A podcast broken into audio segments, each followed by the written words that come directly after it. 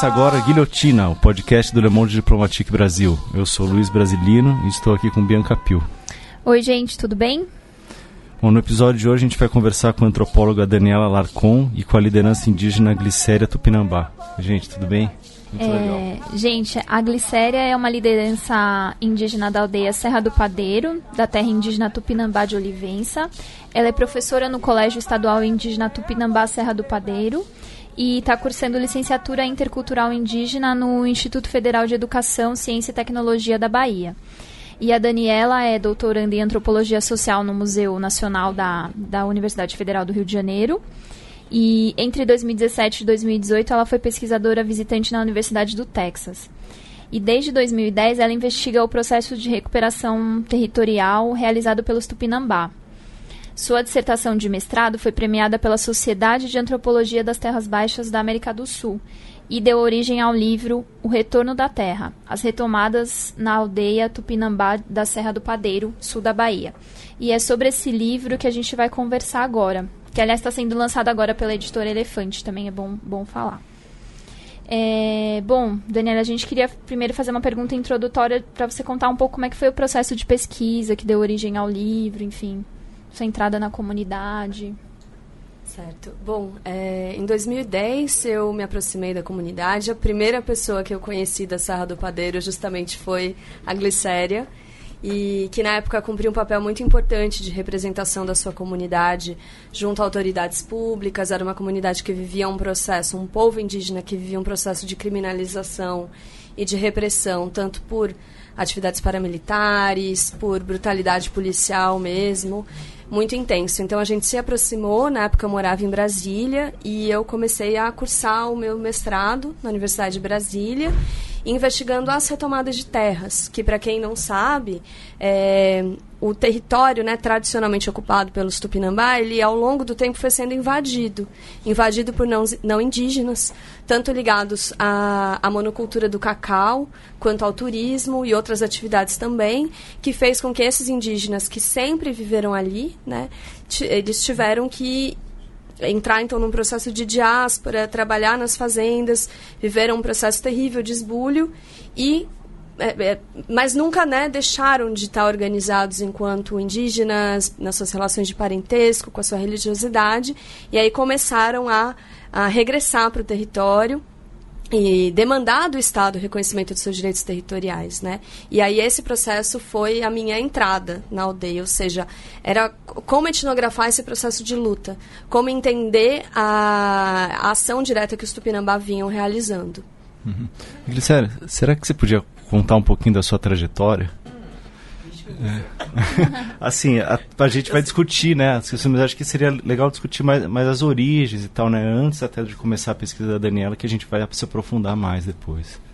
Então, a luta se aflorou mais por conta do grande desmatamento que estava cercando a gente, como a gente estava luteado em pequenos sítios e aí, com o avanço do desmatamento, os caçadores, o pessoal envenenando os rios e desmatando, então aí eh, diminuiu os nascentes. A gente ia correr o risco de ficar sem água. A gente não ia ter caça mais. E aí a gente entrou no processo de fazer essas denúncias. Aí juntou um grupo de jovens e a gente montou um processo e entramos na justiça. E a justiça deu contra a gente. Uhum. Aí a gente foi, e conversamos com a comunidade, com os mais velhos. Aí eles falaram que a justiça tinha o direito né, de julgar, de fazer. Mas a gente tinha o direito de resistir também.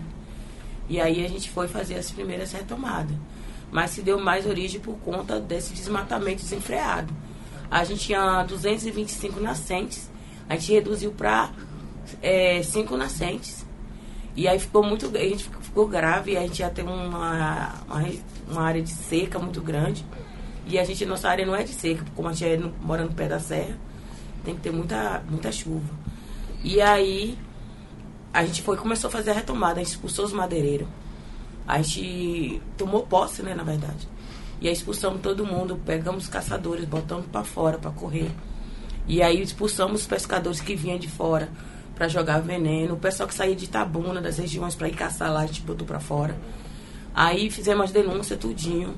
Ah, Mas também a gente protocolou na justiça. Aí o fazendeiro, quando a gente retomou as áreas, ele entrou na justiça e a justiça foi convocou a gente. Uhum. E falou, principalmente o doutor Pedro Holiday, perante o Ministério Público, perante a FUNAI, ele falou que aquele júri nunca ia ser favorável à indígena. Então foi a primeira vez que a minha decepção jurídica, né? Uma decepção jurídica que aconteceu, porque eu era jovem, eu acreditava na justiça e acreditava que a justiça ia não ia ter lado, né? Ela ia ser ia pro lado do que tinha sido apresentado. Então se fosse isso, a gente estava amparado. E aí ocorreu isso. Aí com esse florado, essa luta, aí a gente conseguiu, é, teve uma, a primeira, teve o estudo, estudo do território com Suzana Viegas, mas quem veio estudar mesmo nossa área, nossa comunidade foi Patrícia Navarro. E que depois a gente, com a Comissão Nacional de Política Indigenista, aí eu conheci Daniela lá pela CEPI, né, pela Ministério da, da Secretaria de Políticas para as Mulheres. mulheres. Gente- aí eu conheci ela e fiz o convite, porque a gente estava realizando no grupo de jovem um seminário que estava discutindo justamente essa questão da participação do jovem, a questão da defesa do território, a questão da manutenção da cultura. Então foi um seminário muito grande. Aí eu fiz o convite para ela e ela rapidamente acolheu, né, para conhecer um pouco a comunidade.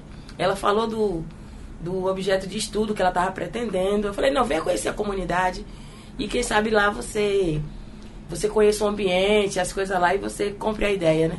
Aí ela veio, aí viu a luta, conheceu outros povos, né? Conheceu um monte de gente lá, um monte de jovem com, com garra, né? E aí se deu. Glicéria, só para situar assim mais ou menos no tempo, é, quando essa, essa, esse primeiro julgamento que você falou, foi mais ou menos é, em, que, em que ano, assim, tipo, por ano É. 2000, um pouco Em antes? 2003 a gente começou Dois- o processo de denunciar. Ah, tá. Em 2004 a gente, a gente teve audiência, eles negaram em, dois, eh, em dezembro, 8 de dezembro, a gente fez as primeiras retomadas. E aí o contato com a Daniela foi depois. Foi, foi. Aí eu queria te pedir, você conta no prefácio do livro, né, que acho que a gente não acabou não falando que, que você que escreveu, é, que vocês, é, vocês discutiram é, entre os Tupinambá sobre a, a possibilidade da Daniela estudar, fazer essa pesquisa, né? Como é que foi isso daí? É, ela te- a gente teve o acolhimento dela, aí depois ela teve a fala, aí ela falou foi fazer o projeto de estudo, e aí ela mandou e foi apresentado pela, pelo crivo né, da comunidade. A gente tem a reunião da associação uma vez no mês, né, mens- mensal. E aí a gente chamou as lideranças principais e apresentamos. Falou, ela tá vindo para aqui fazer um estudo sobre isso e sobre as áreas de retomada. Como é que se dá o processo. Aí apresentou, o pessoal gostou, achou interessante, porque naquele momento a gente precisava desse, desse apoio, porque no sul da Bahia é uma coisa muito séria essa questão assim da de isolamento das pessoas, da luta, né? A gente já passou vários momentos de isolamento. Aí a gente falou, não, a gente precisa construir aliados e pessoas para mostrar o que a gente está fazendo, que não é o errado, né? Como Pinta Mídia, outros espaços, né? Que são maiores do que a gente. E a gente precisaria mostrar o nosso, a nossa metodologia de trabalho. Aí a gente, aí conversamos e aí, aí eu mandei dizer, "Na- Dani, pode vir. Tá liberado. Tá liberado. O pessoal, todo mundo gostou, concordou. E o pessoal mais gostaram mais ainda da vinda dela. Porque quando ela veio, a gente falou assim, ó, a comunidade está aberta, tá de portas abertas, onde você chegar vai ser bem-vinda. Então aí o que foi que ela fez? Botou a mochila nas costas e saiu. Me perdoa. assim, Aí acabou pegando informação com um e outro, ia pra casa de um, comia na casa do outro.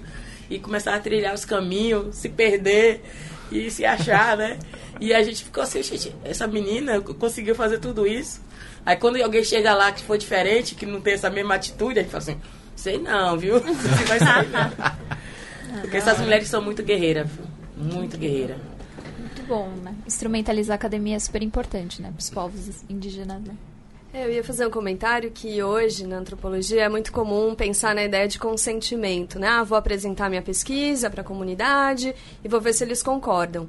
Eu pessoalmente acho que isso é limitado. Eu acho que não é simplesmente eu chegar com um projeto fechado que eu desenvolvi no gabinete e ver se a comunidade aceita que eu pesquise lá. Eu acho que é entender se isso faz sentido para aquele grupo, né? Ou seja, se dentro dos projetos que aquele grupo, que aquela comunidade estabeleceu para si, se a pesquisa, como ela se encaixa né? E eu me lembro até hoje de uma coisa que, que um, uma pessoa lá da Serra do Padeiro me falou. Eu perguntei, ah, o que, que o senhor acha de uma pesquisa assim? Faz sentido, não faz? Ele falou, olha, aqui a gente não... É, a gente não gagueja para contar a nossa história.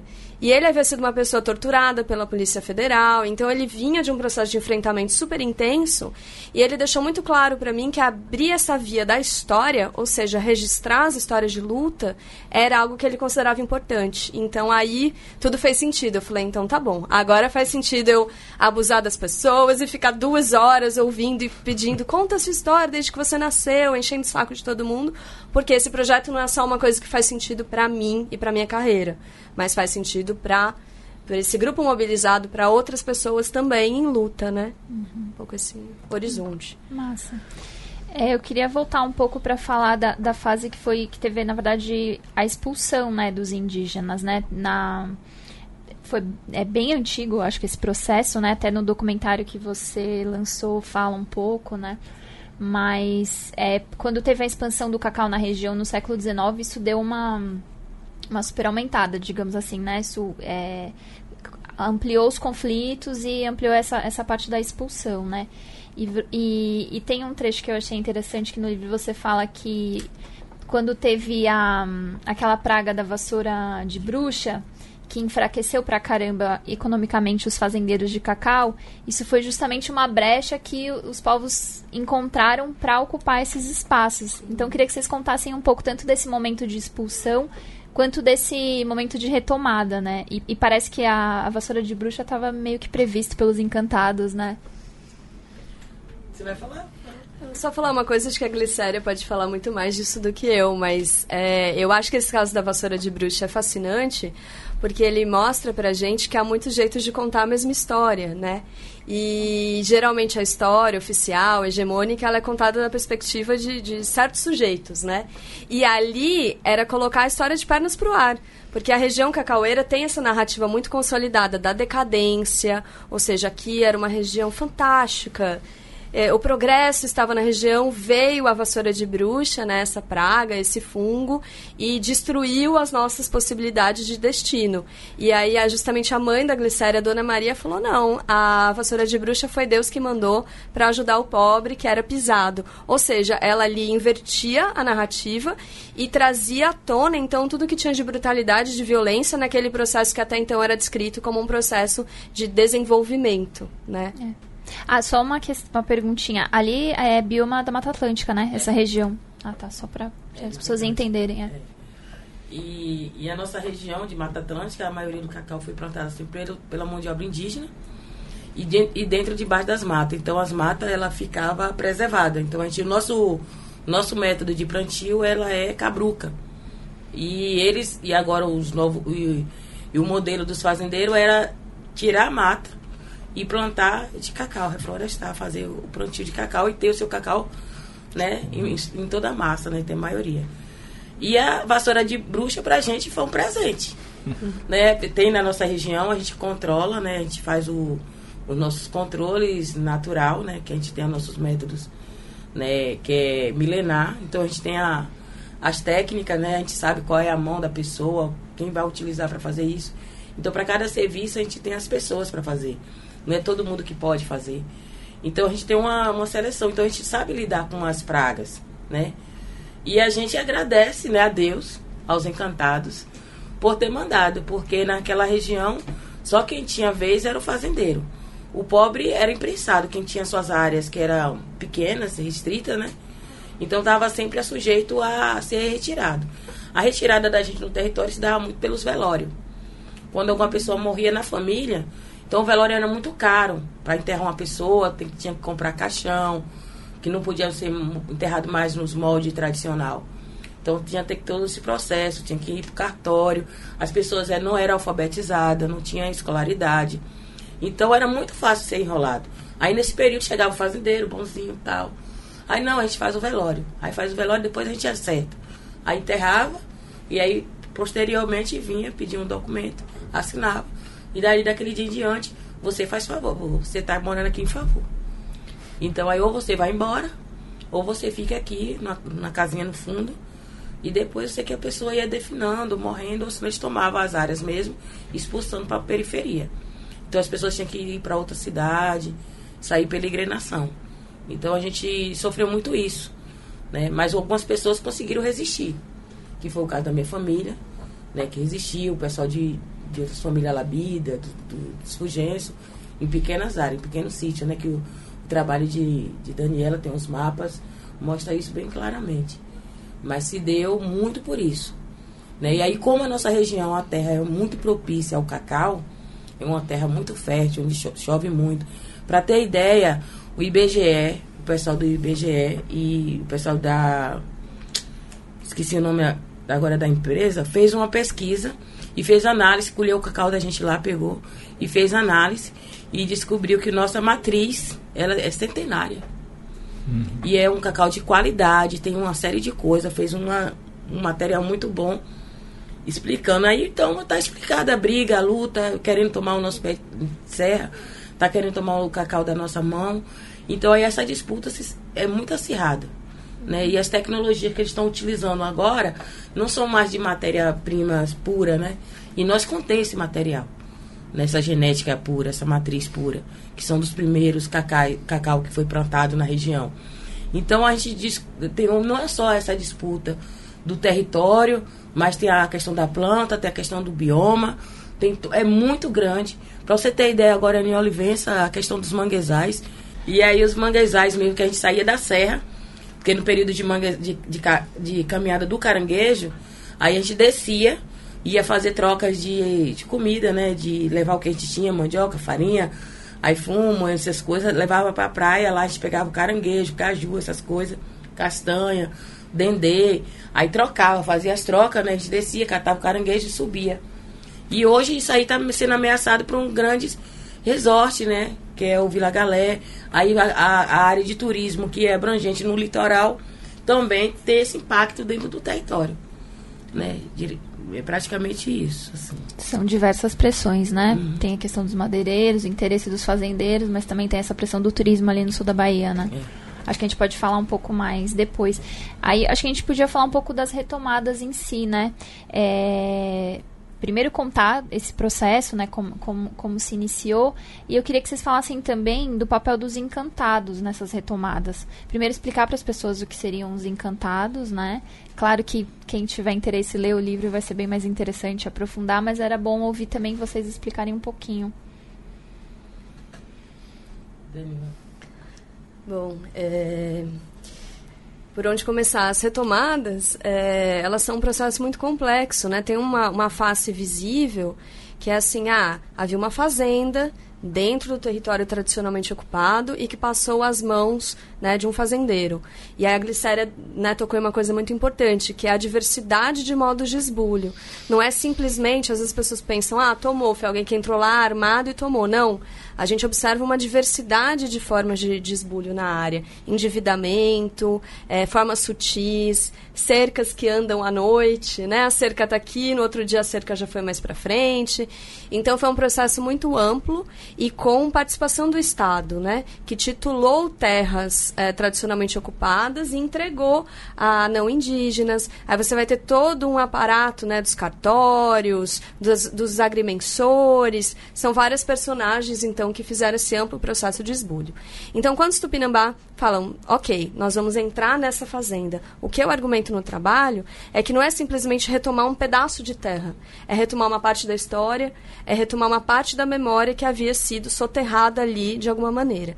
Então, tem um caso que eu, que eu gosto muito de contar, que é, é um senhor, ele vivia num sítio, razoavelmente bem, né? mesmo com dificuldades, é claro, naquele sítio ele conseguia produzir o que era necessário para o seu sustento. Porém, desde criança ele ouvia as histórias que a mãe dele contava, de quando ela era menina e ela foi surrada pela polícia, que estava em busca de um indígena que se levantou contra os fazendeiros na década de 30 final da década de 20, é, final da década de 30, e ele, em busca desse indígena, é, a polícia ali no sul da Bahia desenvolveu um, um, processo brutal de repressão, e a mãe dele havia sido uma dessas vítimas. E ele falou: Eu vou retomar a área que era da minha mãe em memória dela. não é nem que eu precise de terra necessariamente, mas é, eu quero vingar a memória dela. Então, assim, eu acho que entender que as retomadas, é, isso é difícil, né, às vezes para as pessoas mais urbanas e tal, que pensam que é só um pedaço de terra. A Glicéria vai poder falar muito melhor que eu, não é um pedaço de terra, é história, os mortos habitam territórios, encantados, que são essas entidades muito importantes para a cosmologia tupinambá, ou seja, são seres não humanos que habitam o território, habitam as águas, as pedras, é, o ar, e eles se comunicam de várias formas com os indígenas, e eles são os donos da terra Então, entender também que é um processo político que se orienta muito fortemente pelo parentesco, né, pela criação de formas de vida em comum, de utopias, de projetos de futuro, mas que se comunica também com os mortos que habitam o território e com os encantados que são os donos da terra e que também foram esbulhados. Isso é muito difícil de entender para muita gente, né? É, mas eu acho que então os Tupinambá nos forçam a pensar a própria noção de política de outra forma, né? Enfim. É, e os encantados também sofreram os impactos quando está tendo desmatamento, poluição das águas, né? É, porque assim, a questão do, dos, dos encantados, explicar é difícil, né? Porque a gente. Mas vou tentar ver se a gente consegue fazer uma, uma reflexão. Eu falo com os meninos que eu destruo o pessoal que, que acredita na Bíblia. Mas fazer o quê, né? Então, pra gente, o início do, da criação do mundo se passa pelo velho. Então, que cria tudo é o velho. E nossos corpos esculpidos não vieram do barro. Desculpa, tá? É, veio da, das árvores, das cinco irmãs. Então, e através do sopro, né, que deu essa questão. Mas, quando a gente nascemos, a, só que houve, né, essa destruição do mundo uma vez, não é a primeira vez que o mundo é destruído, né? E ficou-se o, o sopro, que o sopro é eterno, que veio do velho. Não se destrói o sopro, não se destrói o velho. E aí ele volta a recriar de novo a nossa humanidade, cria da esculpe da árvore, esculpe da, da, da árvore, a mulher também. E aí fala assim, não será mais né, é, criado a humanidade a partir do que eu, da, da mesma forma que eu criei, mas sim de vocês. Então, cri, corta esse laço entre o velho e ele e cria-se o um mundo. E aquele mundo, o primeiro mundo que ele criou, que ele destruiu, o sopro ficou eterno. Então tá daí a origem dos encantados. Aí ele habita a terra, ele dá para guiar quem ficou sobre a terra. Ele não, nós não ficamos só. E aí esse que vai fazer a, a parte que a gente veio da, das árvores é tanto que eu provo vocês. Você queima uma árvore, fica a cinza. Você queima um corpo humano, vai ficar a cinza. Se você pegar um barro e tocar fogo, vai virar um turrão. Se você esculpir esse barro e fazer um pote, ele vai virar um pote bem solidificado. Não é isso? Se nós fosse de barro e tocasse um fogo, ia ficar aquela escultura mais linda das nossas famílias. E a gente ia ter um galpão botado um lado do outro. Então ia ter a nossa matriz, né, eterna e representada pelo barro. Então eu acredito, minha, minha cultura, a minha narrativa, né, no, do, do meu povo milenar, que é a gente veio das árvores. E aí os, os restos mortais que são guardados nesse pote, nessa argila, que é feito através das urnas funerárias. E a gente tem a natureza, que a, como a gente veio dessa essência da natureza, cabemos cuidar dela.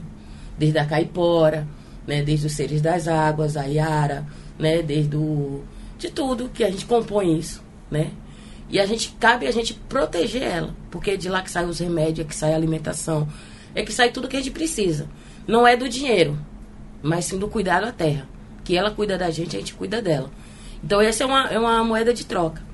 E quando a gente fere machuca ela, ela dá um retorno. Mas ela também perdoa a gente. Quando a gente né, se organiza e tenta. Igualmente a água mesmo que o pessoal desmataram. Nós deixou lá, a mata renovou e hoje a gente tem várias nascentes de rios. Teve a seca de 2015 em Tabuna faltou água na região toda, mesmo na serra. Então Deus perdoou a gente, os, encant... os encantados perdoou. E nós deu água para todo mundo. Né? Graças ao que? A gente é a nossa consciência. E o que a gente ouviu dos encantados. Quando a gente teve o direito de fazer a retomada, foi dada pelos encantados, através dos nossos. Digamos, o pessoal tem uma, uma lenda, né? Tem uma, uma profecia, sei lá Que ele falava que ia ter um estouro no mar, que ia voar água na serra, e se a gente não soubesse como lidar com isso, ia ter o mar, o rio ia correr sangue, né? Ia dar sangue no machinho dos cavalos. E aí a gente ficou preocupado com isso, com essa profecia. Aí quando chegou em 2000, que teve é, o reconhecimento do povo Tupinambá, da vinda do manto Tupinambá, que teve o Brasil outros 500 em Porto Seguro, realmente o pessoal de Olivença, né, teve, se acordou, subiu a serra e a gente foi mostrar, contar a história, o que era, o que era, o que não, não era. E aí definir, não, nós somos um povo Tupinambá. Pode lutar que vai, que a gente vai conseguir. E assim foi feito. Então, o mar que estourou foi o povo acordar, o povo subir. E a guerra teve, a retomada. A gente teve que ter coragem para retomar o território. E a gente já passou por várias situações. Eu já fui presa com meu filho com dois meses de vida no colo. É, meus irmãos já foram presos várias vezes. Várias pessoas foram torturadas dentro da comunidade. É, pessoas foram emboscadas e assassinadas. Então, a gente... Temos várias lideranças aqui dentro do território foram assassinados, né? Então a gente realmente foi tudo aquilo que foi previsto pelos encantados. Então, definir o encantado é muito além, né? Que a gente não vai dizer isso e aquilo ou isso. Não tenho como dizer, mas eu sei que é uma essência, uma força que nasceu desde o início da geração do mundo. Até porque, acho que a Célia pode me corrigir se eu estiver errada, mas a, a própria relação com o encantado, ela pode mudar ao longo do tempo. Na época que os Tupinambá estavam sendo fortemente perseguidos, não tinham condições, espaços para estar juntos, expressar sua religiosidade como fazem hoje, com as suas festas amplas, abertas, visíveis, o, o encantado estava muito mais ligado ao, ao espaço da casa, ao altar doméstico, à cura, às doenças. Em outro momento, ele vai se colocar como um guerreiro. Né, quando as condições se tornam mais propícias, o encantado vai à guerra para retomar. Então, é, e acho que tem também essa questão do contexto, né? Também, é. E a gente con conduz, né, a, as coisas, porque senão há uma coisa desenfreada, né? Tem que ter um, um, um, controle. E eles também nos guiam, porque a retomada foi feita através dele. A gente não faz porque, ah, eu achei bonito, hoje a gente vai retomar. Olhamos, procuramos a nuvem, né, e não é. Aí eles guiam, eles falam, olha, vai acontecer isso, vai passar por isso. Vocês vai, mas vai que vai dar certo. E aí, então a gente, a gente segue. E a gente tem o pajé, graças a Deus, o nosso pajé tá vivo, né? É vivo, porque pajé não é eleito. Você não forma o pajé, você não, não cria, ele nasce. Ele tem que nascer. E pode durar anos sem nascer. Pode passar um pouco, vai ficar perdido aí no mundo. Mas o pajé tem que nascer para poder conduzir, para ter essa linguagem entre o, a, criatura, a criatura e o Criador. Porque a gente não trabalha com, as, com os códigos escrita. A gente trabalha com sonhos. Essa é a linguagem que a gente utiliza entre o, o, a criatura e o Criador. Então Deus fala com a gente. Não precisa de escrita. Seria isso. Sério, eu queria te perguntar como é, como é que são as, as retomadas, como é que vocês fazem? Você falou como é que vocês decidem fazer, mas como é que, como é, que é a organização no dia, como é que é a ação? antes nós do grupo de jovens, a gente mapeava, via as violações de direito que tinha acontecendo naquela área. E aí a gente ia mostrar para as pessoas. A gente montava, fazia um documento, mandava, divulgava, informava para ver se tinha uma solução. Como não tinha solução, a solução era fazer a retomada para ver se dava um basta. Aí foi assim que foi, a gente foi afastando os, os, os madeireiros. Aí foi assim que a gente foi afastando os, os caçadores. E aí, quando. Foi de 2007 que o pessoal fizeram um ataque, 2010. Teve outro, é, em 2010 também teve uma, uma retomada muito diferente por conta que os meninos estavam levando o pessoal para a cidade de Boerarema para entregar farinha e tudo mais. E lá, é, motivado por um, um, uma pessoa do comércio, né, Alfredo Falcão, na época, motivou lá o pessoal e aí foram partir para cima dos meninos, quebraram o carro, né, danificaram bens materiais do pessoal. E aí o pessoal vieram para a aldeia e foi que o pessoal se organizaram. Aí falou, não, pelos danos, né, sofridos pelas pessoas, a gente vai retomar a área dele. Aí o pessoal foi, realmente foi, ocupou. Essa foi uma área que teve essa, essa esse, esse processo de, de uma coisa assim, que teve mais de confronto, né? que aí a gente foi, que a gente retomou Os meninos retomaram, mas também eles mandaram a milícia, botaram pistoleiro, foi um conflito muito grande. E, do, e em dia 17 de fevereiro, eles mandaram a polícia, a inteligência e sequestraram o cacique dentro da aldeia. Essa foi uma, uma das ações de retomada que foi feita, que teve todo esse processo, assim, bem mais tenso também. Outro, outra retomada também, de 2009, na Santa Rosa, que eles pegaram, a gente fez a retomada, e tinha um cadáver dentro da água já há muito tempo lá. E a gente foi, denunciou, negociou, e eles disseram que foi nós. Aí o, o cara conseguiram achar o depoimento, a pessoa que tinha cometido o crime, negociado. E eles tinham levado 13 pessoas da comunidade dizendo que tinha sido quem tinha cometido o crime. Levaram presas, né? Foi levaram presa. Uhum. Aí, e quando eles voltaram, devolveram esse pessoal, dias depois a polícia veio e torturou cinco pessoas. Com taser e tudo mais, jogaram na casa de formiga, tocaram fogo no sua, nos seus trajes tradicional junto dele, tocaram gasolina. Então teve vários, vários tipos de tortura com eles e levaram para o presídio, levaram para a delegacia. E então sempre foi tenso essa questão da luta de, de, retomar o território, de fazer uma retomada. A gente nunca sabia, a gente não sabia medir o, qual era o, o grau de, de violência, de resistência que a gente ia ter. Mas a gente sabia que era uma forma de preparação, né? Porque em 2008 mesmo foi que se acirrou esses conflitos, que foi em outubro, dia 22 de outubro que a polícia veio e deu um ataque na comunidade. Que teve helicóptero, teve rabecão, teve 180 homens. Então aí foi a partir daí que, que desencadeia uma série de ataques financiado pelo próprio Estado. É tanto que em 2014 eles instalam várias bases militares dentro do próprio território do Pinambá. E principalmente, inclusive, na Serra do Padeiro. E aí eles fazem um ataque, atiram na gente de bala e tudo mais. Eles colocam o exército dentro do território. Então, é, essa é a questão do conflito, né, lá. E ainda mais é o Estado. E a gente acha interessante porque quando eles, a, a coroa de Portugal decidiu ocupar o, Bra o Brasil, os territórios, ele determinou, a primeira lei publicada foi exterminar os Tupinambá. E mais uma vez o Estado, quando fala os Tupinambás, que é sua terra de volta, eles fazem a mesma coisa de 1500 antes. Entendeu? A gente não tem uma. E até hoje a gente está com o território aí parado, sem publicação, sem nada. Simplesmente por. A gente não sabe. Talvez pudesse falar um pouquinho disso. Não sei se né, é. nossos ouvintes estão familiarizados com o processo de demarcação, mas a Glicéria comentou, né? Esse processo começou em 2004, então 15 anos depois ele não foi concluído. E isso, é, a demarcação de terras indígenas no Brasil, né, ela responde a uma determinação da Constituição Federal. E existe um decreto, decreto 1775, de 96, que ele estabelece prazos para cada etapa do processo de demarcação.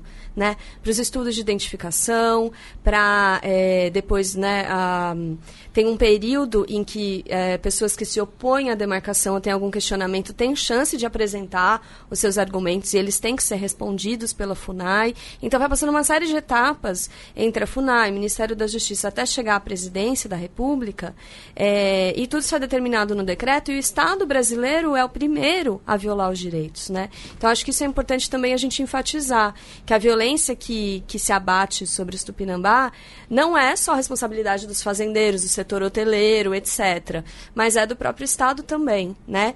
E outra coisa também que acho que é importante frisar é que, diferente do que acreditam algumas pessoas, não se cria territórios, não se cria indígenas da imaginação de antropólogos, né? Como algumas pessoas argumentam, como os ruralistas argumentam tantas vezes, setores da grande imprensa, etc. A terra indígena Tupinambá de Olivença, ela é, foi amplamente estudada, né? Se, se, se levantou aí um, um, uma coleção de fontes ampla que demonstra a ocupação, né? Ali houve um aldeamento jesuítico já no século XVII. E esses estudos comprovam a persistente permanência dos Tupinambá naquela área desde o século XVI até hoje. Então, acho que isso tudo é importante é, enfatizar, né? É um processo que ele não termina, não é por falta de segurança sobre a legitimidade do, do, do, do direito do Tupinambá. É pela ação interessada do Estado em aliança com certos setores econômicos. Bom, é, eu olhei para é, jornais, né, revistas de diferentes alcances. Então, eu uma das partes do livro é dedicada a analisar quais são essas narrativas, então, que se veiculam né, sobre o Tupinambá. E aí a gente tem desde matérias emblemáticas, como uma matéria, não vou me lembrar o ano agora, mas uma matéria da Veja, outra da Época, que mobiliza uma série de estereótipos racistas, né, é, inverídicos sobre o Tupinambá. Então, eles vão falar os novos canibais né? É, o, o cacique Babal, que é a principal liderança dessa aldeia, é chamado de o novo lampião. Então, assim, mobilizando todo um lampião do sul da Bahia, mobilizando todo um arcabouço de ideias né, racistas e, e preconceituosas, vai caracterizar os Tupinambá como ladrões de terra, criminosos, como uma quadrilha, etc. E o interessante é que isso rebate no judiciário. Não é simplesmente algo que a imprensa publica e fica por isso mesmo, né? Isso forma a opinião pública e isso embasa decisões de juízes. Então isso afeta diretamente a vida do Tupinambá. E aí eu fui descendo de, de escala, digamos assim, além de olhar né, revistas e jornais de ampla circulação, o que diziam então os jornais né, estaduais, como a Tarde, o Correio da Bahia, e o que diziam blogs locais, jornais regionais da região. E aí eu encontrei coisas absolutamente é, é, inaceitáveis, como, por exemplo, um, um editorial de um jornal de circulação regional que pedia que a população se armasse contra os Tupinambá. Então o autor ele afirmava com todas as letras, o título, eu não vou esquecer isso nunca. O título do, do editorial era Só restam as armas. Ele dizia então que as pessoas deveriam rever as suas reaver as suas terras pela ação direta.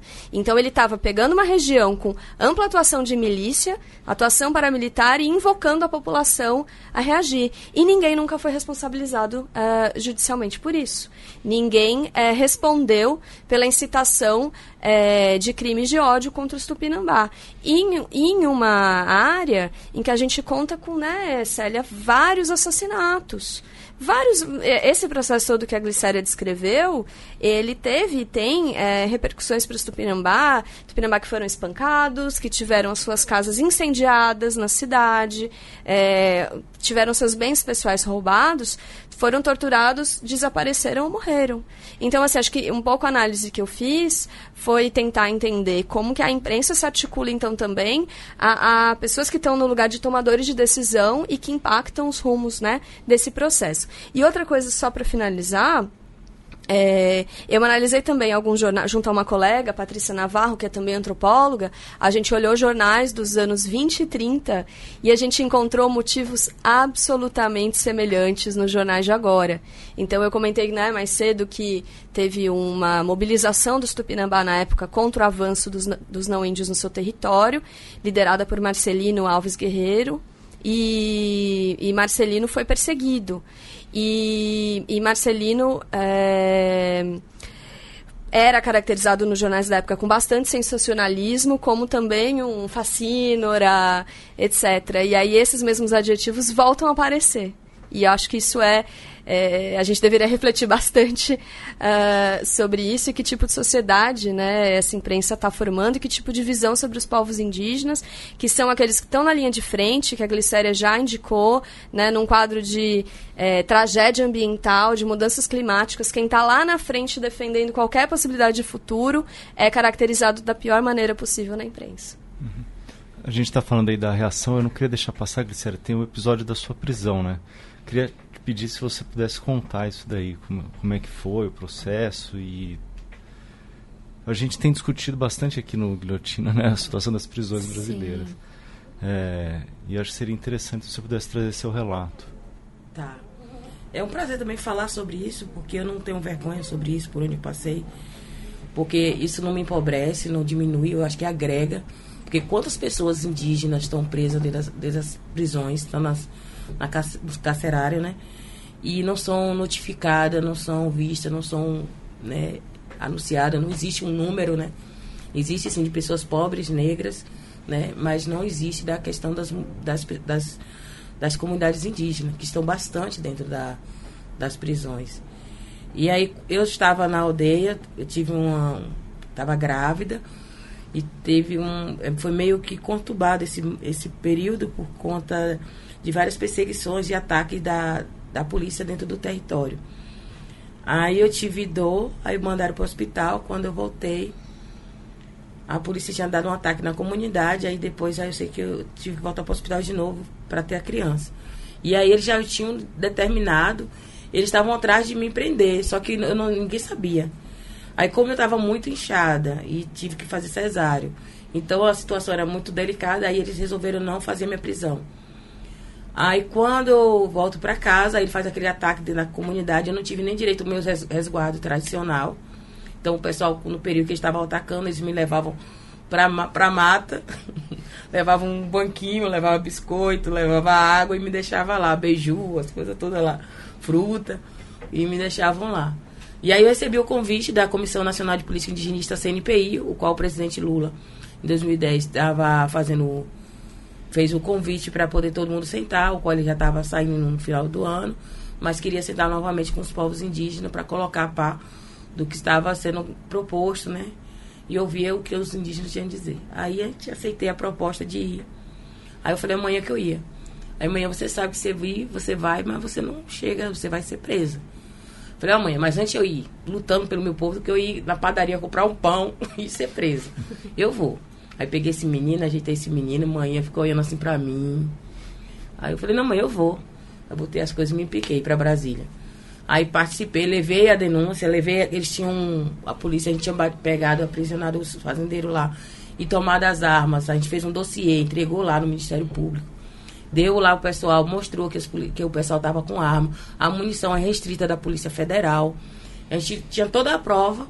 E aí fui entregar. E aí, no dia que teve a reunião com o presidente, a gente teve a reunião. Aí falei da prisão do meu irmão, que estava sido levado para Mossoró, presídio de segurança máxima. Meus dois irmãos. E eles tinham passado por oito presídios. E teve um período que ele sumiu do, do sistema, né? E aí. E aí, onde a gente chegava nessa, nesses lugares, eles entregavam a revista para dizer quanto que valia a nossa cabeça. Então, eles tinham tendência da gente ser desaparecido dentro do próprio presídio. E aí a gente chegou e, e foi, fiz a denúncia, falei com o presidente Lula, entregou os documentos. Ele pegou meu filho, tirou foto com ele no colo. Acho que tem essa foto na, na internet. E aí quando eu retorno, de cima, quando a gente olha lá pra baixo, falei, ei meu Deus, agora me lasquei. A Polícia Federal tá lá embaixo. Aí eu, eles pediram para eu descer primeiro. Aí vieram a minha direção quando eu, o, o, avião pousou em Ilhéus. E aí me deram que era pra mim ser conduzida por eles. Aí eu falei, tô preso? Eles não. Eu falei, então eu vou ligar pra minha família. Ele, não, não pode não. Aí eu falei, ah, então eu tô preso. Aí Luiz estava junto de mim, ele perguntou se tinha alguma coisa. Eu falei, não. Aí ele, ó, Luiz, avisa minha, minha família que eu não chego em casa hoje, não. Aí eles me conduziram pra caminhonete. Quando saiu lá fora, gente, eu só vi aquilo em filme de Hollywood. Pareceu tanta caminhonete, tanta moto, tanto carro, e um atrás do outro, assim, sabe? Que eu falei, só em filme, para pegar uma pessoa tão perigosa. Eu com a criança cansada de tarde, sem comer, sem nada, a criança com cólica, chorando no mundo, eles só amamentavam, só mamavam. Aí eles lá me, me ouviram 8 horas da noite, me deram ordem de prisão, me prenderam. E era de manhã, que era pra sair. É de manhã, não, de tarde. Eles me botaram na solitária, né? Aí de tarde era para ser conduzido para o presídio. Eles mandaram o presídio que é.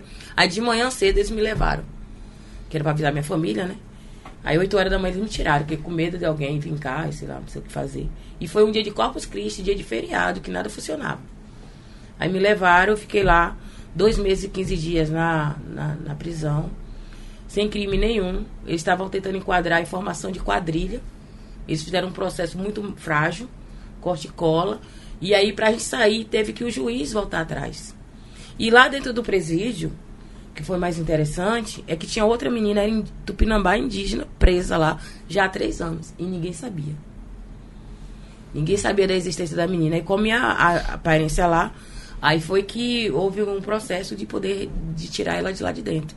Mas senão ela eu acho que estava presa até hoje lá. Porque ninguém sabia da existência dela.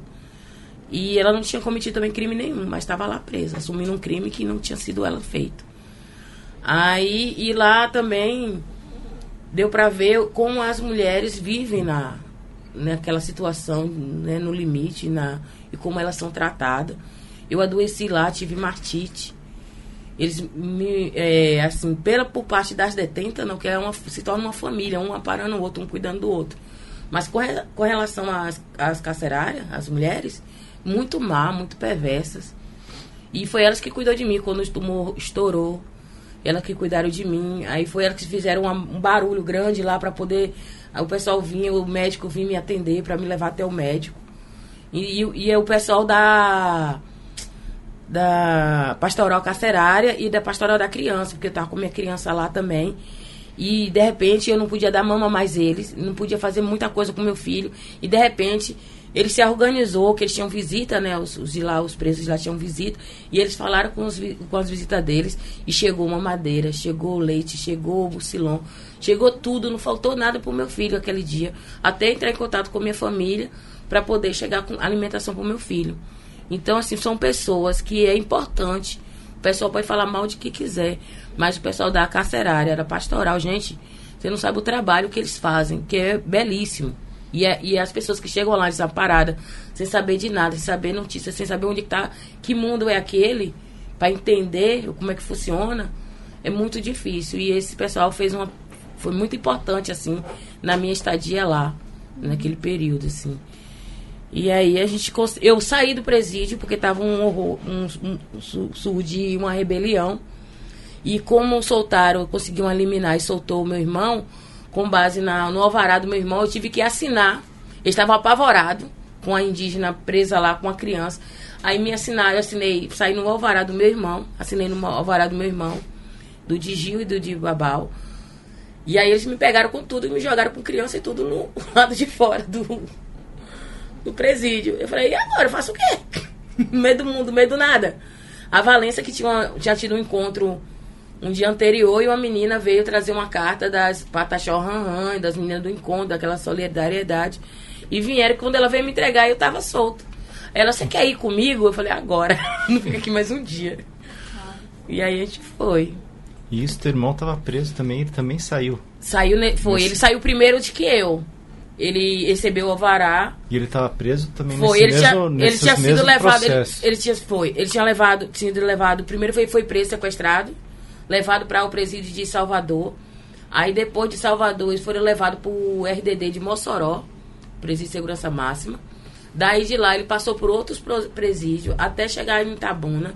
Aí quando o pessoal descobriu que ele estava em Itabuna, aí eles pegaram ele e levaram de novo para para Salvador. Aí foi que aí houve a conseguimos derrubar, ter o habeas corpus para soltar a gente. Eu queria falar um pouco agora da, da questão da identidade étnica, né?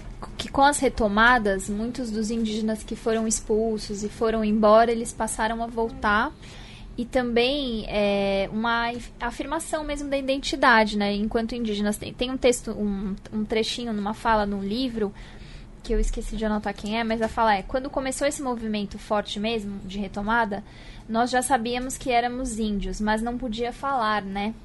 Então eu queria que vocês comentassem um pouco assim essa questão de esconder essa identidade de ser indígena ou não, não assumir isso e depois desse momento de coletivo passar a se assumir, né? E a, e a importância inclusive de se afirmar tupinambá, né?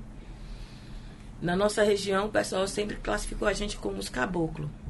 E, e, o, e o caboclo que a gente era sempre era pejorativo, era preguiçoso, né? Na verdade, a gente não trabalha sozinho, a gente não tem essa coisa, esse ritmo de trabalhar individual. Nós trabalhamos sempre coletivo. É todo mundo trabalhando junto, então o serviço acaba rápido, então a gente tem tempo de fazer outras coisas, a gente tem tempo de caçar, a gente tem tempo de fazer mil, mil coisas ao mesmo tempo, né? Então a gente era é, denominado isso. E a gente faz, trabalhava em ritmo de batalhão.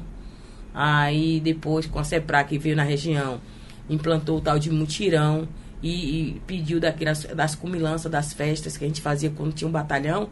Matava-se porco, galinha, fazia aquelas festas. Assim, o pessoal fazia uma derrubada de, de área, plantava. E era o, a, o roubo da roça, né? fazia o roubo, aí plantava, negociava, matava o porco, cuidava de fazer uma festa. Você podia explicar o que é o roubo da roça, para quem não sabe? Por que, que usa esse termo, roubo da roça? É, o roubo é o seguinte, aí tem uma pessoa que está precisando fazer uma roça, um plantar. Aí vai uma pessoa lá, olha o que, é que aquela pessoa está precisando, aí eles convidam outras pessoas, outros, as outras pessoas, nesse dia vai para lá, Aí a pessoa vai pra roça, aí as mulheres vai também, aí vai lá, se tem um porco, uma galinha, Aí eles vão, mata, cuida. E aí, aquele dia é o dia do trabalho daquele. Aí eles limpa, roça, planta, faz tudo. E aí no período de meio-dia pra tarde, assim, é a hora de comer e festejar. Então esse é o roubo, né? O roubo é um roubo positivo. tá? É a necessidade. A gente vê uma pessoa ocupar, tá muito né, sozinha, que ela não vai conseguir dar conta. Então faz aquele mutirão, né? Chama várias pessoas. E aí vai e faz o roubo da roça. E planta. Uhum. Aí a gente tem esse, esse mecanismo de trabalho. E, e é uma festa. E termina em festa, né? Sempre termina em festa. E aí lá, quando entrou a CEPLAC falando que isso era errado e todo mundo tinha que levar malmita, não poderia comer a feira do outro, não podia fazer isso. Tentando tirar esses costumes, né? Que a gente sempre teve e tivemos, e a gente não vai perder isso. E aí, como ele sempre falava, é os caboclos, caboclos de Andinoso, caboclo do Bida, dos Fulgencio. Então ele sempre chamavam a gente de caboclo. A gente, de caboclos, aí eles concordavam. Mas se a gente dissesse que era indígena, aí o, a gente ia ter direito. Quando a gente é caboclo, a gente não tem direito. Quando a gente se assume como indígena, você é sujeito de um direito. Você tem uma constituição, você tem lei, você tem alguma coisa. Então, não era interessante a gente ser reconhecido como indígena. Aí, no momento de outra coisa, a gente não tinha acesso à educação. E no momento que a gente vai lutando, que aí pelos mais velhos, né, quem cuidava, que eram os cuidadores da gente, que ele vai morrendo, aí ele vai deixando as missões, né? Falou, olha, coloque seus filhos na escola para aprender a linguagem do branco, para aprender a matemática, para aprender o português, para daqui de hoje em diante vocês não sejam roubados e nem perder, perder suas terras. Então, com essas orientações, né, de, de, de aprender a dominar a língua do outro, aprender essas, essas, esses mecanismos que são utilizados, né? Que a gente não tinha. A gente só tinha aquela a questão de se unir, se a família e um proteger o outro. Aí com, com várias mortes de várias lideranças, vários morões, né? Então se fragilizou. Mas aí a gente não perdeu a memória nem a história. E aí, na hora que, quando chegou o momento de se assumir como um indígena, protagonista da sua própria história, nós não, nós não nunca foi caboclo. Vocês nos chamam de caboclo. Nós somos indígenas pertencentes a uma nação e uma etnia. E etnia é essa que é Tupinambá. E nós nunca, vocês nunca perguntaram a nossa história. Então, quando a gente assume essa história, aí mexe medo o outro. Aí o outro vai reconhecer. E toda vez que eles ocuparam alguma área de terra, eles sabiam que essa terra sempre ia voltar para os verdadeiros donos. E os verdadeiros donos estão ali do lado deles. Né? Sendo aprisionado, aniquilado ali, mas a gente estava sempre ali presente. Então a gente nunca abriu mão disso. E nós sempre sabíamos quem nós somos. A gente nunca esqueceu. O outro que nunca quis saber quem nós éramos. Mas a gente sempre soube. Né? Apesar de várias mudanças. O pessoal, ah, vocês não têm um cabelo lisinho, vocês não têm um cabelo caracolado, suas características é assim, sua característica é lá, e não sei o quê. Meu avô teve 18 esposas, 32 filhos, meu bisavô teve duas esposas e, e 32 filhos. Simples assim. Então teve vários casamentos. Era, foi necessário ter vários casamentos. E esses casamentos não foi para enfraquecer, foi para fortalecer. E a gente poder permanecer vivo sobre a terra. Então, tem muita. O Nordeste sofre isso, né? O Nordeste tem esse impacto, o pessoal fala, se, se agrega muito essa questão das características, né? Ah, aí o pessoal fala, só existe índio no Amazonas. Aí quando chega lá, fala Amazônia não é para ter indígena. E o índio não tem lugar no, no, mundo. Sobre a terra, o índio não pode ter lugar. O índio não pode estar no urbano, o índio não pode estar na mata, o índio não pode estar na, numa fazenda, o índio não pode. O índio não tem lugar. Parece que o índio é uma doença ou é uma condição. Então a gente nunca tem um, um lugar próprio. Mas é diferente quando a gente se assume e faz essa posição, né? Então, para o branco, a gente nunca vai ter um lugar. Mas nós temos o nosso lugar, nós conhecemos esse lugar. Eu acho que tem um certo senso comum sobre identidade. Como, uh, tem gente que acha que identidade é uma roupa, né? Que é algo muito fácil de tirar ou perder. Então, ah, fulano mudou para a cidade, começou a trabalhar numa fábrica, ele vai deixar de ser índio. Simples assim. E, na verdade, é, na minha pesquisa de doutorado, eu tenho estudado justamente esse processo, a diáspora, e como mesmo pessoas que moraram décadas fora da aldeia não deixaram de ter suas crenças religiosas, não deixaram de manter suas relações de parentesco, visitavam seus parentes sempre que podiam, criaram, assim, uma ampla rede de relações e de formas específicas de sustentação da relação à distância. Sonhos com território, é, recados transmitidos à distância, né? Parentes que conseguiam se comunicar sem telefone, um morando no Rio de Janeiro, o outro na Bahia. Então, assim, um amplo espectro de, de relações que fazem com que a identidade seja atualizada nas piores condições possíveis. É claro que quando você tem terra para produzir, quando você consegue ter todos os parentes juntos, morando bem, vivendo bem, não está envolvido em relações de trabalho em condições análogas à escravidão, não está passando fome, isso cria condições ideais para que essa, essa identidade vicege, né, fortaleça, cresça, etc. Mas né, não importa onde a pessoa esteja, né? Isso é o que constitui, isso é o, é, é, é, o cerne da existência desses sujeitos. Então, esse processo de negação da identidade, como a Glicéria falou, é sempre interessado. Né? Tem um cronista do sul da Bahia, o Silva Campos, que ele, nos anos 30, reclamava das, da presença dos indígenas em Itabuna. É, o, o, Silva Campos não é um esquerdista, ele, certa, ele já morreu, mas certamente, enfim, uma figura, digamos assim, é, muito ortodoxa, um cronista muito lido por quem conta a história oficial, e ele falava da presença indígena na região em 1930, ao passo que os fazendeiros vão dizer que os Tupinambá foram extintos no século XVIII. Então, assim, veja bem, o cronista de vocês mostra com documentação essa presença indígena enquanto ele ainda era vivo ali nos anos 30. E, e toda a documentação que a gente analisa pode mudar os termos. Pode chamar de caboclo, pode chamar de outra coisa. Todo mundo sabe que ali existia um grupo de pessoas man que mantinha relações de parentesco, que mantinha relações cosmológicas diferentes com aquele território e que passam a ser negados. Antes eram discriminados, agora passam a ter sua existência negada porque se organizaram para lutar por direitos, né? Bom, queria perguntar para vocês um pouco de agora, da situação, como é que está tá agora lá, depois de é, 15 anos das retomadas e dessa reação. Qual, qual o balanço que vocês fazem? Então, pra gente, hoje a gente está com uma organização bem, bem mais promissora do que no, no início. A gente está com uma associação, a Associação dos Índios Tupinambá do Padeiro, que está bem ampla. Hoje a gente teve a necessidade, a gente, a gente é organizado pelos, por clã familiar, né? A gente tem os troncos familiares. E dentro hoje a gente já criou uma cooperativa, demorou uns três anos, né? Porque a gente está brigando, o pessoal devolvendo aquela coisa toda, mas a gente tem que ser do nosso jeito, da nossa maneira, como a gente vê as coisas, né? E a gente está com uma cooperativa agora para trabalhar a questão valorização da nossa produção, que a gente produz cacau, banana, cupuaçu. A gente tem uma diversidade de frutas né, na nossa região. Produzimos farinha, né? Vários derivados. Então a gente tem muita produção.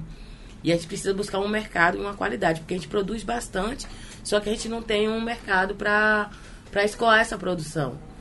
E aí a gente, a gente antes trabalhava na feira. Aí com esses processos de retomada, de luta, a gente não tem como se colocar na feira. Aí vem os atravessadores. O atravessador compra o nosso produto muito barato. Aí a gente está tá querendo fazer um jeito de dar um valor para o produto e agregar um, um, o valor né, para poder entregar um produto de qualidade. Que o nosso produto é de qualidade, né? Então, e tem todo um trabalho feito na, na produção. Aí hoje a gente tem áreas de cacau, áreas de banana, mandioca, né? É, bastante mandioca, vários aipim, macaxeira, mandioca, o pessoal preferir, né, que tem vários nomes. É. Mas a gente tem uma variedade de espécies, né? A gente, meu avô era guardião da de uma espécie de maniva do aipim que é o aipim peixe. Então você bota o peixe e bota ele para cozinhar ao mesmo tempo. então ele é assim, e é, é, meu avô guardou, né? E aí agora quem guarda é meu pai. Então a gente tem várias espécies de mandioca que a gente chama guardião, né? E aí a gente tem milho, feijão, a gente tem uma variedade de, de alimentação, né? É, que a gente tem lá na comunidade. É, a associação, a gente também outras famílias, a gente agora como é, cresceu, né? Aí a gente trabalhamos com 220 famílias. E aí outra, as, outra família criou outra associação para a gente dar conta do trabalho, que é muito trabalho, muitas áreas. A gente tem coordenador de áreas de retomada que trabalha na área coletiva. O Cacau é todo coletivo, né? E tem as áreas individuais e tem as áreas coletivas. Então, e, e temos as meninas, a escola que funciona, do desde a, o espaço de convivência das crianças, das meninas que vai levar a criança para a escola, que estuda, amamenta. E aí nossos alunos que já se formaram, a gente tem nove anos já das, é, de, do curso técnico, né? Temos pessoas já formadas estudando na UESC, dois alunos, Stephanie fazendo enfermagem, outro lá fazendo agronomia que é para voltar né, para a escola, para dar um suporte melhor técnico na produção, que a gente tem os nossos modos tradicional. É, assim, praticamente está sendo muito gratificante a produção, a construção de casas, né, melhoria das casas. É, a qualidade de vida melhorou muito, assim, internamente, economicamente. É, o, que, o que mais agride a gente é essa questão da indefinição da publicação do território, mas com relação produtiva, a organização tá, tá muito boa, diferente de antes, que a, a tendência da gente era sair do território, de ir para São Paulo, para São Paulo, para a periferia de São Paulo, né, que não tinha condições. E a formação. E hoje não, o pessoal está se formando dentro do território. Aí eles saem, vai, e a ideia nossa é ter uma universidade indígena. A gente está brigando para ver se a gente consegue implantar em algumas áreas lá, que a gente tem uma área de estrutura muito grande, que é conhecida como era, como era conhecida antes a Unacal, que foi um dinheiro público, né, investido lá naquela região, que foi responsável também por uma grande massacre lá. E hoje a gente tem, é, a gente quer transformar esse espaço num lugar de vida. Então, que a gente queria um espaço para se tornar uma universidade, para formar os nossos técnicos, os nossos professores, né, os, as pessoas dentro lá da comunidade, que o pessoal estuda, fazem curso fora, tem que sair para fora. E é ruim essa convivência por conta do preconceito e adaptação. É muito difícil para a gente indígena que nasceu, se criou, estudou lá, viveu lá. Então é muito desafiador o mundo aí fora. E é o modo da nossa vivência e assim do modo que a gente se organiza, talvez o outro tenha muito medo, porque dá certo. então é um pouco assim, né? Talvez, é, se puder fazer um balanço, né, é, para quem não conhece, visualizar um pouco melhor, a terra indígena Tupinambá de Olivença, ela é habitada por mais ou menos 22 localidades. Então, a Glicéria vem de uma área, que é a Serra do Padeiro, é, é, a terra indígena inteira tem cerca de 47 mil hectares. Então, esse processo que os Tupinambá da Serra do Padeiro desencadearam, é, ele é muito vitorioso, no sentido de que hoje eles contam, só nessa aldeia, com 87 fazendas retomadas. A despeito de tudo isso aí que a Glicéria descreveu, de criminalização, prisões, tortura, etc., eles mantiveram a posse dessas áreas e, somadas essas áreas a mais ou menos 40 sítios, é até mais do que isso, é que 40 eu documentei, mas mas tem mais sítios. É, esses mais ou menos 40 sítios e 87 retomadas compõem a base né, da, da vida dos Tupinambá hoje, da Serra do Padeiro. Então, é, isso que tem permitido, né, um substrato material para permitir o retorno dos parentes que a Glicéria descreveu. Então, a, desde que as retomadas começaram, a posse territorial dos Tupinambá se ampliou muito. E aí é claro que isso teve repercussões em todos os aspectos da vida, né? Então, além de desses elementos que a glicéria trouxe, né, de poder voltar a produzir é, da, do modo como eles é, é, dos modos tradicionais, enfim, além de poder estruturar todo um sistema de educação na aldeia, de estruturar um, um, processo de atenção à saúde também, tem um posto de saúde funcionando na aldeia, tem um posto odontológico, o acesso ao ensino superior que a Glicéria também comentou, né, o aumento da renda e ao mesmo tempo é, se observa um processo de regeneração da Mata Atlântica também. Então é um modo de vida muito sustentável nesse sentido, né? Então você tem de fato ampliação é, da qualidade de vida das pessoas e o retorno, é, isso é também algo que é bastante referido lá. Animais, espécies que já não se via e que passam a voltar. Né? A gente falou um pouco das implicações cosmológicas antes, encantados que já não se vi, que voltam a aparecer, animais que voltam a circular no território e parentes que se reencontram depois de muitos anos. Né? Então, talvez para ir fechando, é, eu queria comentar só que é, é, esse processo ele precisa ser concluído. E aqui eu não estou falando só dos direitos indígenas, né? O processo de demarcação, uma vez que ele seja concluído, ele garante os direitos de indígenas e não indígenas. Porque hoje a gente tem lá é, não indígenas que têm direito à indenização pelas suas benfeitorias de boa-fé, que têm direito, em alguns casos, a ser reassentados em iguais ou melhores condições, porque tem perfil de cliente da reforma agrária, e todas essas pessoas estão com a sua vida, né, hoje indefinida. Então, aqui, é, eu estou falando de um processo que cria é, é, conflito, indefinição e impede o avanço é, do, né, de trajetórias de vida de ambos os lados, digamos assim, né? E a gente falou mais cedo também, eu queria voltar a mencionar essa grande ameaça que está colocada para os Tupinambá hoje, que é a implantação do resort do grupo português Vila Galé. Então, ao mesmo tempo que os Tupinambá estão se organizando para é, gerir esse território amplo e diverso, que vai de uma região da, da, costa, né, uma região de manguezais, praias, etc., até uma região mais interior, serrana, né, com uma diversidade de biomas que a Glicéria comentou que eles utilizavam sempre muito bem, aproveitando a sazonalidade dos recursos, né, circulando pelo território, trocando. Hoje a gente tem ameaças, né, do crescimento desordenado de ilhéus, do avanço de empreendimentos imobiliários, areais para exploração comercial de, eh, de areia e brita para construção civil que estão devassando a Mata Atlântica na região costeira e agora esse resort inteiramente dentro do território indígena, o que é completamente ilegal legal, mas não tem freado a, a, a atuação do grupo português em, com a conivência do Estado brasileiro, já que a Embratur, é, de forma completamente.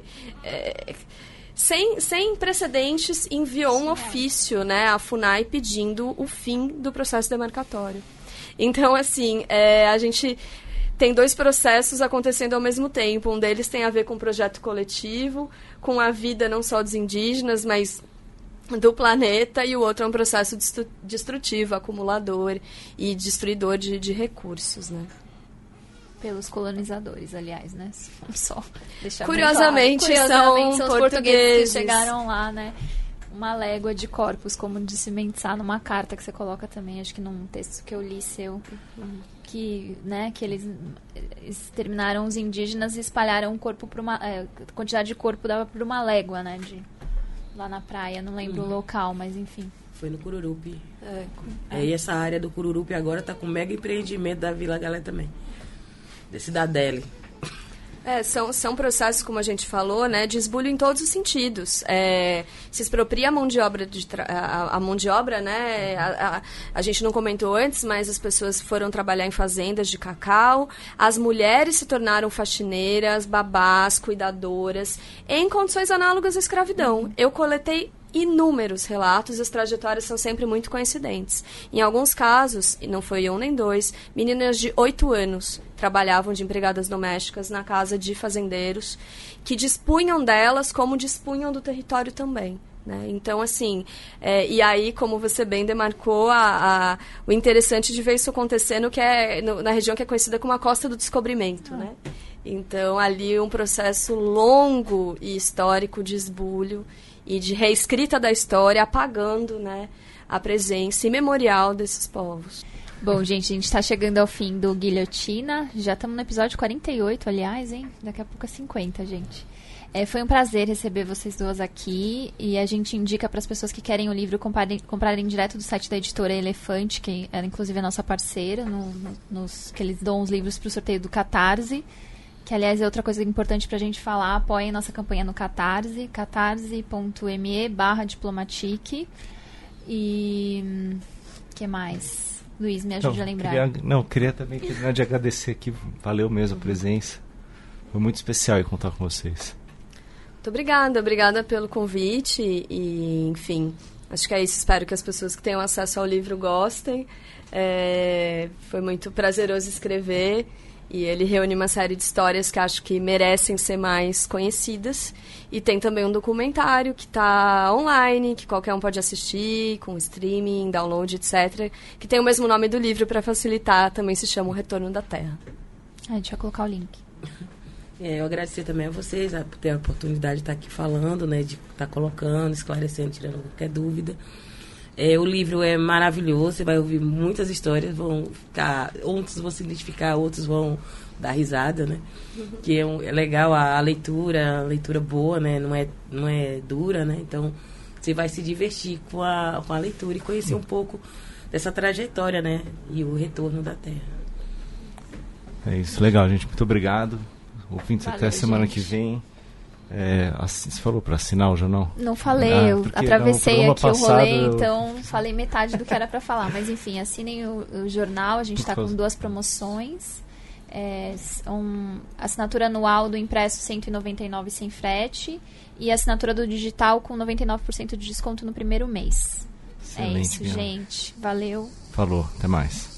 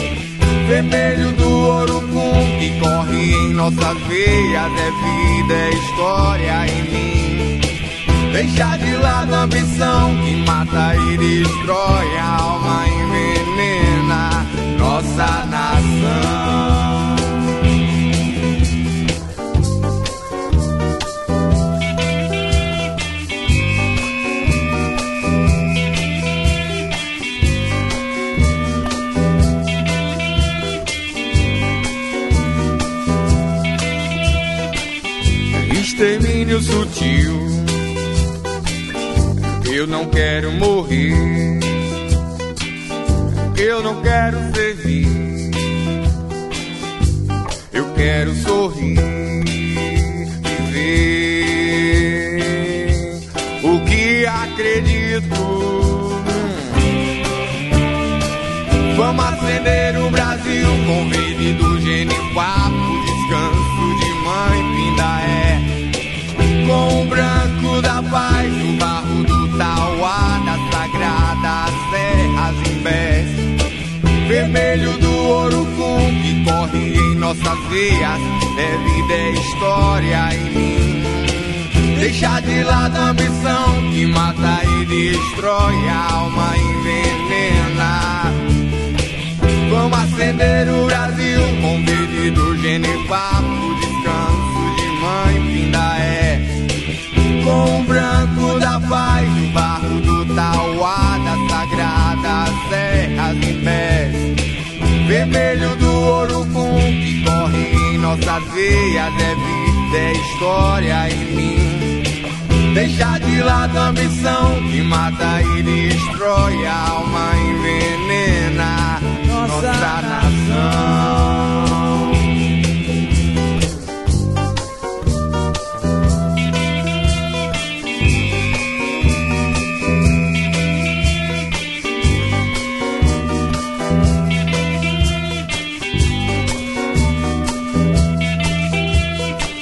Um povo onde pensamento, crença o sagrado totalmente ignorado. História rica, trágica, traçada de lutas, conquistas, massacres. Verdadeiro genocídio. E o que estão fazendo com o que era nosso? Mãe é explorada. Transformam tudo que Anderon criou em nome de um progresso